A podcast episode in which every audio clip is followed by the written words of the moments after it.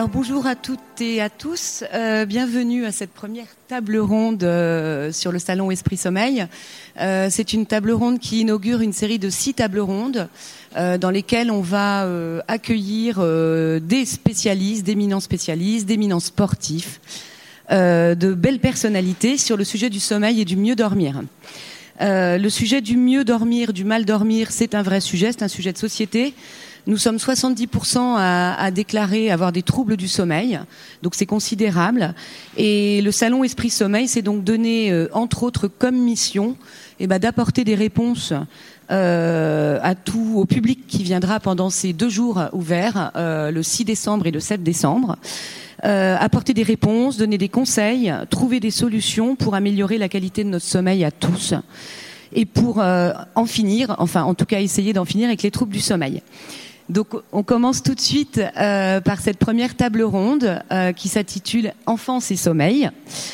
Enfance et sommeil, donc pour parler de ce sujet du sommeil des enfants et des bébés. Euh, qui eux-mêmes peuvent rencontrer des petits problèmes de sommeil, eh bien, on on, j'accueille trois expertes, trois femmes, dont une avec une jolie peluche. Juliette Moudoulot, bonjour.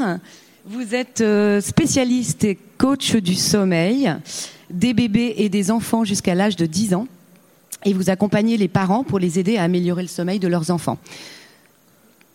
Amélie Dupré, bonjour. Vous êtes sophrologue certifiée. Euh, nous allons voir avec vous en quoi la sophrologie peut euh, aider les enfants et les adolescents à mieux dormir. Alexandra Rapaport Zambrowski, Bonjour, vous êtes la cofondatrice d'une entreprise qui fait du bien à nos enfants, euh, puisque vous fabriquez des peluches plus vraies que nature, qui deviennent de véritables petits compagnons rassurants pour eux. Voilà, donc toutes les trois, toutes les quatre, on va essayer d'apporter des réponses, euh, voilà, sur euh, en savoir plus sur le sommeil des enfants. Et on va commencer tout de suite par une question assez euh, précise. Euh, que peut-on, je m'adresse à vous Juliette, que peut-on mettre en place euh, le soir pour aider l'endormissement de nos enfants les bébés, les enfants? Peut-être vous allez nous parler un petit peu de votre pratique aussi. Donc, donc au niveau de ce qu'on peut mettre en place, eh ben pour aider les bébés et les enfants à bien s'endormir le soir, déjà ce serait de mettre en place un rituel du coucher. Euh, donc, dont tout le monde a probablement entendu parler. Et ce qui est important dans ce rituel du coucher, c'est qu'il soit bien structuré et surtout qu'il soit euh, le même tous les jours et d'une durée. Donc, il, vaut mieux que ce soit pas trop trop long. Euh, donc, entre 20 et 30 minutes, c'est une bonne durée. Ah, plus d'accord. et dans ce rituel du coucher, d'essayer de faire attention à la lumière. C'est-à-dire que euh, on va plutôt chercher à avoir une lumière douce, orangée, et vraiment pas avoir euh, euh, beaucoup de lumière électrique. Et quand c'est l'été, eh ben, on va chercher un petit peu à, fermer les volets pour donner une petite ambiance un petit peu tamisée autour de ça. Donc exit les veilleuses, toutes les petites, oui, les petites lumières douces qu'on met assez naturellement aux enfants? Exact. Moi, je suis plutôt pas très pour la veilleuse surtout avant deux ans, parce qu'en principe, il n'y a pas de peur du noir euh, avant l'âge de deux ans. Et pour les bébés, ça va plutôt avoir tendance à, ne pas favoriser l'endormissement et ne pas favoriser le sommeil. Donc, mm. si vraiment on veut une veilleuse, euh, dans ce cas-là, plutôt dans les orangés rouges. Euh, et voilà, pas en première intention. Très souvent, la peur du noir, c'est plus une projection des parents que véritablement une peur de l'enfant. Oui, parce que ça aussi, la peur du noir, on se dit que les enfants ont peur du noir. Est-ce que c'est une, euh, un mythe ou c'est une réalité? Alors ça dépend à quel âge, mais les, un petit bébé n'a pas peur du noir.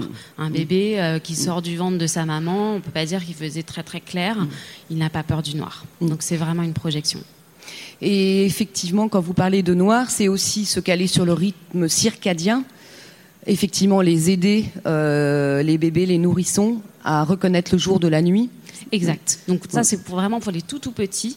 On va faire une très très grande différence euh, entre le jour et la nuit pour les aider. Donc le rythme circadien, il est en place en général aux alentours de six semaines, pas forcément euh, bien avant. donc pour les aider, voilà, c'est ça. le jour, on, on, vraiment, euh, il, voilà, il, fait très très jour et la nuit, il y a aussi le bruit, on minimise le bruit. La nuit, euh, il y a très très peu de bruit, très peu de stimulation avec son bébé. Oui. Euh, et voilà, ça, ça va les aider vraiment à, à, commencer à bien faire la différence. Donc un petit rituel, effectivement, qui est une histoire, qui est une petite chanson, et mm. une petite euh, séance d'hygiène aussi. Mm. J'aime bien. Donc c'est pas forcément un bain. Je sais qu'il y a des parents qui aiment pas trop donner un bain tous les jours. Ça peut être une petite douche, ça peut être une, juste une petite toilette, mais c'est voilà, ça, ça, fait partie de, du rituel, c'est mm. important. Après, il peut y avoir un petit massage. Après, il peut y avoir euh, des petits exercices euh, de respiration, euh, de, de sophrologie, par exemple. Alors, effectivement, la sophrologie pour les bébés et les enfants. Racontez-nous un petit peu. Alors, la sophrologie, elle s'adapte surtout sur des enfants à partir de 4-5 ans, parce que comme c'est une méthode psychocorporelle, il faut déjà avoir que l'enfant ait une conscience de son schéma corporel et va l'acquérir avec le temps. Donc, une vraie séance de sophrologie, on va pouvoir le faire à partir de 4 ans, euh, de façon aisée et à travers le jeu. Parce que s'il y a bien quelque chose que les enfants aiment faire, c'est jouer, et c'est la meilleure façon d'apprendre en plus. Donc, euh, et puis, euh, en jouant, on crée à travers des rituels, euh, c'est ce que vous disiez, un moment privilégié aussi avec son parent. parce que moi j'ai beaucoup de parents qui me disent, qui culpabilisent aussi de pas pas prendre suffisamment de temps avec leurs enfants parce qu'on court toute la journée, c'est compliqué pour beaucoup d'entre nous. Et ben même si on prend que 5 ou 10 minutes avec son enfant le soir, mais c'est un moment de qualité, où on est vraiment présent à son enfant, et en plus on va pouvoir peut-être euh, convertir ce temps qui peut peut-être être, euh, générateur de frustration, d'impatience pour l'enfant, en un moment ludique et agréable avec son parent. Donc, euh, je vous expliquerai après deux trois petits exercices qu'on peut faire avec son enfant. Avec plaisir ou même maintenant si même vous maintenant. voulez. Allez, c'est parti. Alors allons-y. alors un grand principe qui marche aussi aussi bien pour les adultes que pour les enfants, c'est que pour pouvoir s'endormir, il faut se relâcher. Donc relâcher euh, son corps, donc relâcher les tensions, euh, les tensions, tensions musculaires. Comment on relâche les tensions musculaires? C'est pas en se disant il faut que je relâche, ça marche pas. Alors, généralement, même quand on est adulte et qu'on se dit j'ai besoin de dormir, il faut que je dorme, j'ai besoin de me détendre, c'est pas la force de la pensée qui vous permet de vous détendre. On est bien d'accord C'est la méthode Coué, la méthode Coué, ça non? Euh, Ben disons que ça a ses effets peut-être, mais il y a des limites. Alors on a un super euh, outil qui est notre corps par lequel on peut passer et qui nous permet de relâcher. Alors deux, deux, deux axes la respiration. Plus on est sous tension, plus la respiration est haute dans le corps. Donc déjà, c'est faire redescendre sa respiration et installer une respiration plus abdominale. Deuxième, deuxième axe, c'est relâcher la tension musculaire. Et alors, si on sait bien faire quelque chose, c'est se tendre. Autant on ne sait pas se détendre, mais on sait se tendre. Et on peut utiliser cette capacité que nous avons tous à se tendre pour se détendre. Et je m'explique. Il s'agit simplement de prendre une profonde inspiration. Oui de retenir sa respiration et de tendre son corps. On contracte tous les muscles de son corps et avec les enfants, on peut leur dire ça y est, je deviens une vraie statue. Et on tient le maximum. Et quand j'ai besoin de respirer, je souffle l'air par la bouche et je relâche. On fait ça trois, quatre fois, cinq fois. On peut faire même un concours avec son enfant de savoir celui qui tiendra le plus longtemps en statue. Il va commencer à bailler, il n'aura pas le choix. Parce que tension plus tension égale détente. Oui. Parfait, c'est euh, un bon exercice déjà. Un premier. Mm. Et pour accompagner alors le sommeil, effectivement, l'endormissement le, soir, euh, les peluches. Donc vous avez une magnifique peluche ici, euh, Alexandra. Expliquez-nous un petit peu parce qu'elles ont des petits noms et c'est vrai que ça peut devenir de vrais doudous du coup. Et aider les enfants à, se détendre. En fait, nous, c'est vrai l'idée, voilà, avec ma sœur, qu'on a relancé la marque de peluche familiale, c'était vraiment de refaire des belles peluches parce qu'on sait que voilà, il y a 50 ans, les enfants dormaient avec des peluches et aujourd'hui, c'est encore le cas. Et en fait, donc nous, on a vraiment essayé de créer tout un univers très chaleureux. Les peluches, c'est une grande famille. On leur a donné à chacun un petit nom. Donc lui, c'est mon ours Lucien. Et en fait, c'est vrai qu'on se rend compte que les enfants, en fait, ils, ils comment ils, ils s'accrochent à leur euh, peluche et au prénom. Et mm. par exemple, nous, quand on rencontre des clients ou des enfants qui ont nos peluches, ils disent ah mais ça c'est Hector et moi je veux papa Hector et moi je veux bébé Hector. Il y a vraiment une vraie, euh, un vrai attachement du coup à la peluche et pour eux ça devient vraiment, euh, enfin on trouve que la peluche reprend sa place, c'est-à-dire un vrai compagnon, euh, un vrai compagnon rassurant. sécurisant, voilà pour l'enfant. Mm. Et on a même une cliente l'autre jour, j'ai une cliente qui m'a dit avoir offert donc c'est notre chien Hector à sa nièce qui avait 4, 4 ans et euh, qui dormait pas depuis 4 ans. Les parents n'en pouvaient plus. Et donc, euh, donc la personne nous a rencontrés. Elle a dit bah, Tiens, je vais offrir un chien à ma nièce. Et le jour où elle a eu le chien, la, nièce s'est endormie du jour au lendemain. Donc c'est soulagement pour toute la famille. Alors Juliette, peut-être comment vous expliquez ça, vous que, après un enfant qui a beaucoup de troubles du sommeil éventuellement, qui a du mal à s'endormir, euh, avec une peluche, il ait ce sentiment de sécurité? Eh ben, c'est l'attachement euh, au départ qui est euh, ben, aux parents qu'on transpose vers la peluche. Donc c'est l'objet transitionnel. Et absolument, moi je sais que ça fait vraiment partie des, de mes conseils, c'est d'avoir un doudou. Alors tous les enfants vont pas avoir de doudou euh, et certains enfants vont pas s'attacher. Mais ce qui se passe très souvent, euh, c'est que les parents, ben, en voulant aider leur enfant, ils en, ils en achètent plein ou alors on leur en offre plein. Oui. Et là, vous avez le, le, lit qui est plein de doudous. Et ça, c'est plus une stimulation, en fait, pour l'enfant. Soit une stimulation, soit carrément, euh, il est un petit peu envahi, ça peut presque lui faire peur, le, le volume. Donc, mon conseil, c'est toujours de dire, on en choisit un. Si jamais l'enfant veut faire un autre choix, il pourra toujours le faire on ne l'empêche pas, bien sûr, si voilà, il veut changer euh, pour, ses, pour Hector. Euh, mais par contre, on va euh, voilà, lui en donner un seul. Un seul, ok. Et, et les enfants qui n'ont pas de doudou par rapport à l'endormissement, c'est un problème? C'est pas un problème? C'est pas un problème. Tous les enfants vont pas avoir de doudou et voilà, on va pas non plus les forcer. Si tout se passe bien, tout se passe bien. Et parfois, ça peut être autre chose. Par exemple, il y a des enfants qui ont la tétine. Moi, j'ai des parents qui me disent euh, finalement, il n'a pas doudou, mais la tétine, c'est presque son doudou. Quoi. L'enfant va avoir euh, une tétine dans chaque main, euh, d'autres tétines dans, dans, le lit, et ça, va, ça peut être presque mm. autre chose. Ou il peut rien y avoir du tout, mais ils ont quand même souvent une petite stratégie d'apaisement. Mm. Donc ça peut être euh, une manière de se lever dans le lit, ça peut être une position, euh, ça peut être euh, un oreiller aussi quand ils sont plus grands, comme nous, hein, on aime bien avoir une couette, on aime bien avoir donc cette la, la, la, peluche et le, le doudou, c'est un, c'est bien, mais c'est mm. pas voilà indispensable. Certains enfants vont pas s'y attacher. S'y attacher. Oui. Donc avoir une stratégie d'apaisement. Absolument. C'est un joli, un joli, une jolie expression. Mmh. Alors, en cas de, de, de troubles du sommeil, donc plus, plus important, enfin, les, les, bébés et les enfants se réveillent la nuit pour diverses raisons. Mmh. Euh, D'une part, est-ce que c'est normal? Absolument. Donc, les réveils nocturnes sont normaux. C'est la manière dont le sommeil est constitué. Donc, il est constitué de cycles de sommeil. Tous les enfants se réveillent tous les adultes même se réveillent. Ça, c'est parfois quelque chose qu'on ne sait pas forcément. Les adultes se réveillent trois à quatre fois et les enfants encore plus. Pourquoi? Parce que leurs cycles de sommeil sont plus petits. Donc le fait qu'un enfant se réveille, ça c'est normal. Et simplement, c'est lui apprendre, l'accompagner à pouvoir se rendormir mm. sans forcément avoir la présence parentale. Le doudou, ça peut être une super aide, par exemple, et ça peut être tout simplement avoir une petite routine euh, pour réussir à se rendormir. Mmh.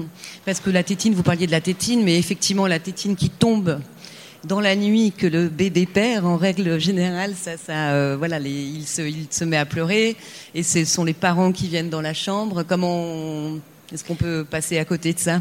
Euh, alors c'est vrai que moi, si vous me posez la question, la tétine, je suis pas forcément euh, très très fan, mm. justement pour euh, pour ce que ça engendre, mm. le, de la tétine qui tombe. Les dentistes vont avoir un autre avis que moi. Oui. Donc mm. voilà. Ce qu'il faut, c'est réussir à trouver ce qui va ce qui va fonctionner euh, pour soi, pour l'enfant, pour la famille, pour sa propre famille. Après la tétine, ce qu'il faut, c'est rendre réussir à rendre l'enfant indépendant par rapport à ça. La tétine tombe s'il y en a plusieurs dans le lit, il va peut-être réussir à en retrouver une et puis euh, se rendormir comme ça. Et du coup, certainement s'endormir au maximum, ça on l'avait vu dans un, une, émission que nous avions enregistrée, mais euh, effectivement s'endormir au maximum dans son lit, c'est-à-dire que bercer son enfant, son bébé dans les bras et ensuite le déposer dans son berceau, c'est pas une bonne solution.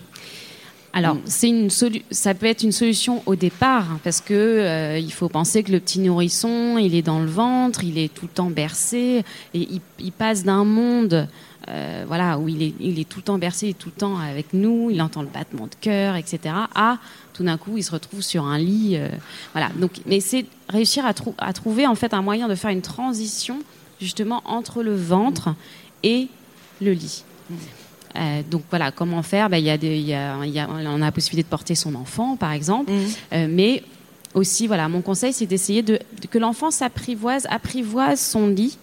Et donc, ça veut dire lui donner l'opportunité de pouvoir le faire, au lieu, par défaut, d'être toujours euh, endormi. Toujours très présent, toujours. Voilà, dans les bras, au sein, mmh. au biberon, à la mmh. tétine c'est lui donner l'opportunité de pouvoir, lui, développer ses stratégies d'auto-apaisement. Qu'il lui soit propre, une forme d'autonomie, en fait, quand même, assez vite. Ouais. Voilà. Et donc, c'est le faire petit à petit. D'accord. Et alors, en cas de, effectivement de troubles du sommeil un petit peu plus euh, importants, euh, les, les enfants, enfin effectivement, la peur du noir peut-être commence vers deux ans, à peu près. Euh, ensuite, il y a la période de l'adolescence où on sait bien qu'avec les écrans, avec euh, Netflix, avec le binge watching, ça s'appelle, je crois, c'est vraiment voilà. Euh, euh, avaler des séries, avaler des séries non-stop, euh, et puis et puis euh, se décaler complètement dans son cycle. Est-ce que par exemple par rapport à la sophrologie, il y a des choses à mettre en place pour essayer de de, retrouver un sommeil à peu près équilibré pour ses enfants et ses ados? Complètement. Alors, c'est vrai que les écrans, l'hyperstimulation des écrans crée un, un effet d'hypervigilance en fait, vous stressez le corps parce qu'il doit s'adapter à l'écran et c'est un stress totalement physiologique qui fait que ça met votre corps en tension. Et quand vous êtes en tension toute la journée, c'est pas parce que vous avez décidé que c'est le moment de vous endormir que vous allez vous y arriver. Et ça, c'est vraiment aussi le propre des adultes hein, qui euh, euh, qui euh, mènent des tâches nombreuses et variées dans la journée. ils sont dans une sorte, une sorte de rythme effréné. Et arrivé le moment où il faut relâcher, on sait plus faire. On sait plus faire 0-1 on sait plus se mettre en veille. Et donc, du coup, c'est le propre euh, des difficultés d'endormissement et de réveil nocturne. Alors, moi, ce que j'ai tendance à dire, c'est qu'on creuse pas un puits quand, quand il y a le feu. Hein.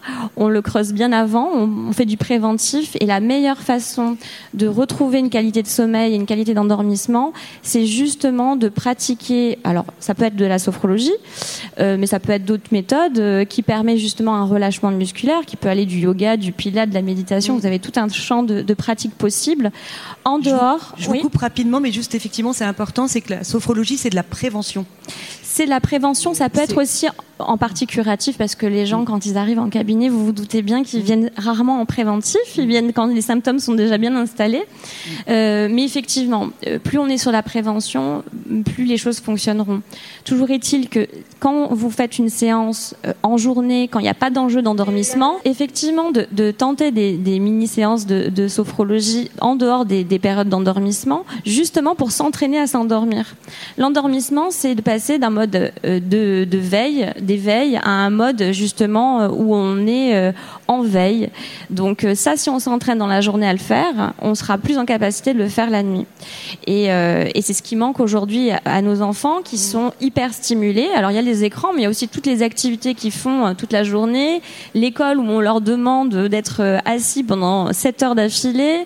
il faut rentrer faire les activités, puis après il y a les devoirs, puis il faut manger à table. Et il n'y a aucun moment où en fait ils ont cette capacité à décharger en fait l'attention qu'ils ont accumulée au quotidien.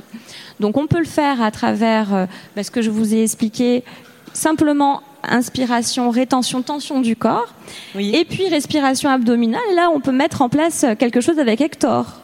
On peut ah. s'allonger à côté de son enfant, mettre un Hector sur le ventre et j'incite les parents à faire en même temps que les enfants. Parce que c'est aussi ça l'éducation, c'est transmettre et de montrer que les parents aussi font pareil. Donc on met le Hector sur le ventre et on inspire et on fait, on gonfle le ventre et Hector monte. On va peut-être le faire toucher le plafond, on ne sait pas. et en inspiration, on gonfle le ventre. On gonfle le ventre et Hector monte comme ça au maximum. Et puis après, quand on souffle toujours par la bouche, mm. expiration par la bouche induit toujours un relâchement musculaire. Donc on souffle par la bouche et on souffle sur Hector. Mm. Peut-être qu'on peut lui dire des choses magiques à Hector pendant qu'on souffle. Et on peut faire ça pendant cinq minutes et puis on peut jouer à faire ça avec son enfant. Et ça, c'est un moment privilégié en plus. Donc euh, c'est tout simple. C'est tout simple, mais c'est très utile. Alors du coup, revenons effectivement à Hector, qui est, euh, qui est magnifique, et une belle peluche euh, assez grande. Euh, Juliette parlait de l'objet, un peu l'objet transitionnel. C'est vrai que c'est cet objet doudou qui réassure quand on se sépare un peu, quand on se sépare de la maman. Qu'est-ce que vous en pensez de ça, vous, Alexandra, avec vos peluches? Effectivement, je pense que ça remplit ce rôle-là.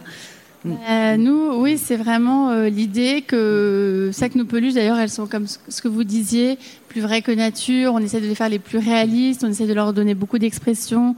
Vraiment, enfin, on choisit les yeux pour qu'ils aient. On veut vraiment que l'enfant se reconnaisse un copain dans leur euh, dans leur peluche. Et effectivement, on voit que il y a le côté euh, bah, transitionnel quand ils vont se coucher, mais aussi, en fait, tout au long de la journée, je pense que la peluche est un compagnon pour l'enfant qui l'accompagne. Euh, il y en a, ils le mettent dans leur sac. euh, Il y a les petits chiens, euh, voilà, nos, nos- nos mini Hector justement. Et pas, souvent, les enfants les mettent dans leur sac à dos, ils les emmènent tout au long de la journée. Donc, ils ont aussi, tout- en fait, toute la journée l'impression d'avoir euh, quelque chose qui les rattache un petit peu à leur maison. Et c'est vrai que euh, on, les, on les a fait aussi réalistes pour que, euh, comme on sait que l'enfant s'attache à la peluche, pour que l'enfant grandisse et tout en grandissant, il garde un peu cet attachement. C'est un peu la peluche, c'est un peu ce que disait Juliette, merci. Euh, c'est un peu ce que disait Juliette, c'est que vraiment du coup, c'est vraiment quelque chose qui va garder longtemps. Et euh, c'est une. Nous, l'idée, c'est voilà, c'est on est tout à fait d'accord que les parents ont des millions de peluches à la naissance. Donc les enfants, ils en ont plein le lit. Et nous, ce qu'on essaie de réapporter, c'est euh, euh, l'enfant, il a besoin d'une peluche, d'un copain, euh, quelqu'un qui va voilà, qui va le rassurer, à qui il va raconter ses histoires, euh, ses, ses soucis de la journée. À deux ans, à trois ans, à 10 ans, à 15 ans, et c'est pour ça qu'on fait des peluches, voilà, qui plaisent à tous les âges. Et on, alors c'est des belles peluches, voilà, de, de qualité, pour qu'il y en, donc on peut pas en avoir 12, mais l'idée c'est qu'il n'y en ait qu'une, et que voilà, quand l'enfant il va se coucher, il sait qu'il a euh, sa peluche et il est rassuré. Il quitte sa maman ou son papa, mais il a son copain dans son lit, quoi. Et je voulais rebondir aussi euh, sur le côté, euh, la peluche, elle, vit aussi dans la journée. Et pour moi, ça, c'est important pour que l'enfant euh, s'attache à la peluche. Parce que bien souvent, qu'est-ce qui se passe? Ben, On met la peluche dans le lit, un petit peu inerte, en se disant la magie va opérer.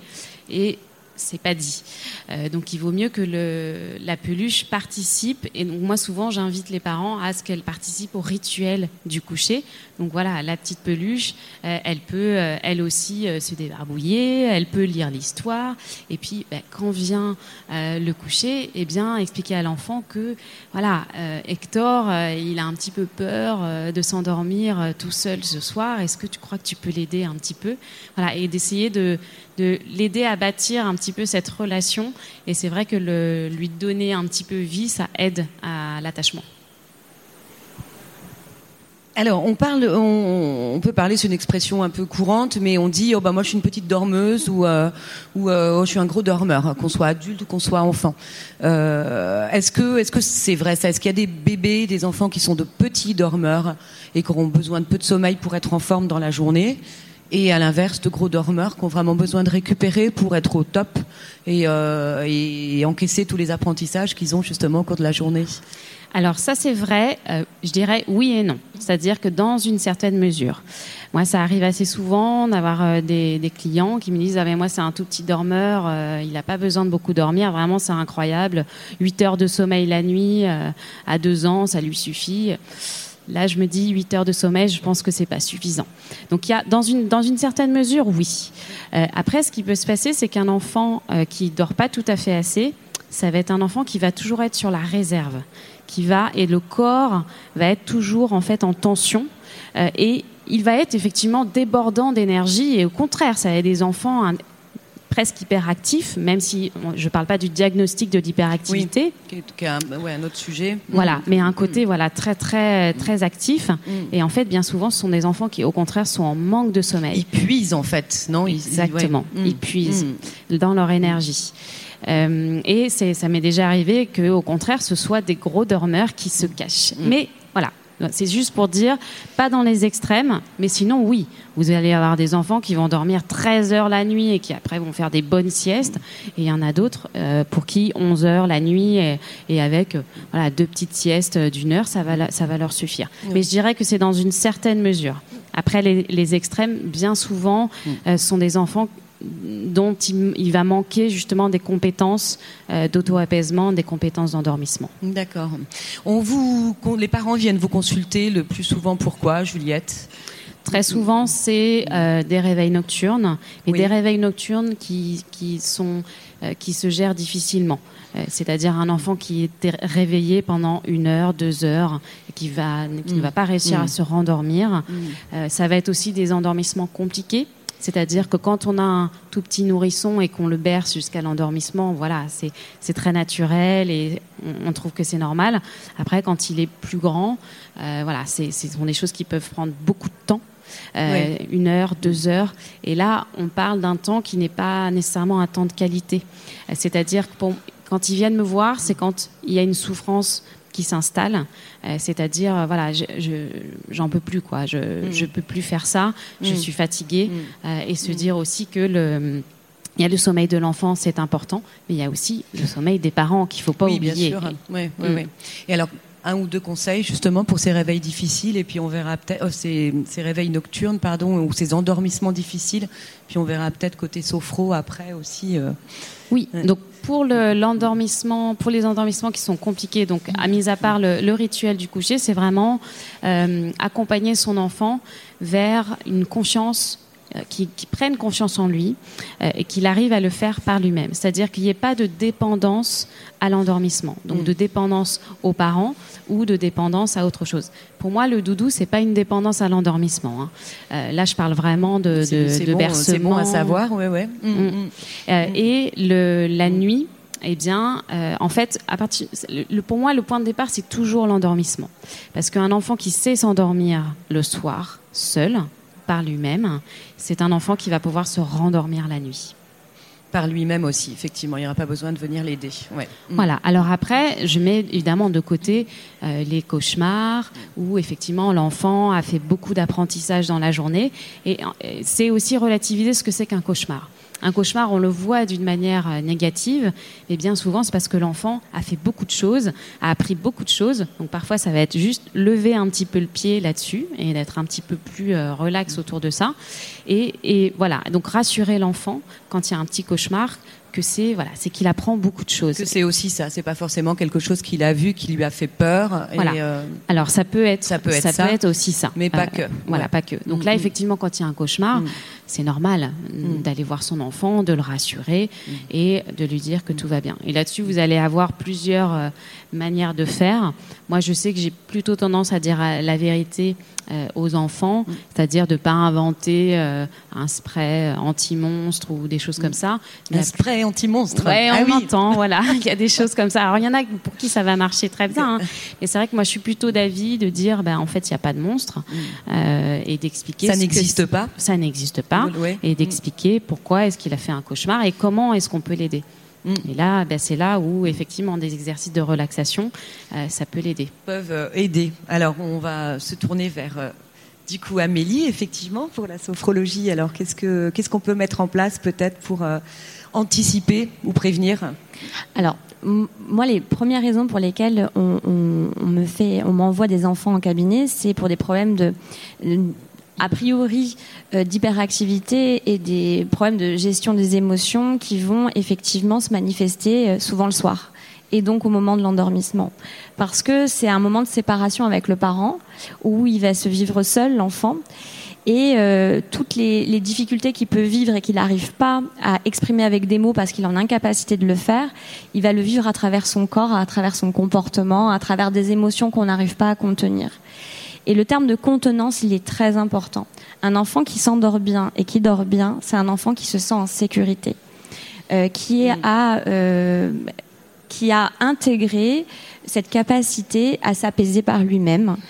Et un enfant ne devient pas indépendant tout de suite. Il a besoin de son parent très longtemps voilà, voilà. Mm, mm, il a besoin de son parent parce qu'au départ, il n'a pas conscience de sa corporalité, donc il a besoin du corps de son parent pour sentir ses limites corporelles.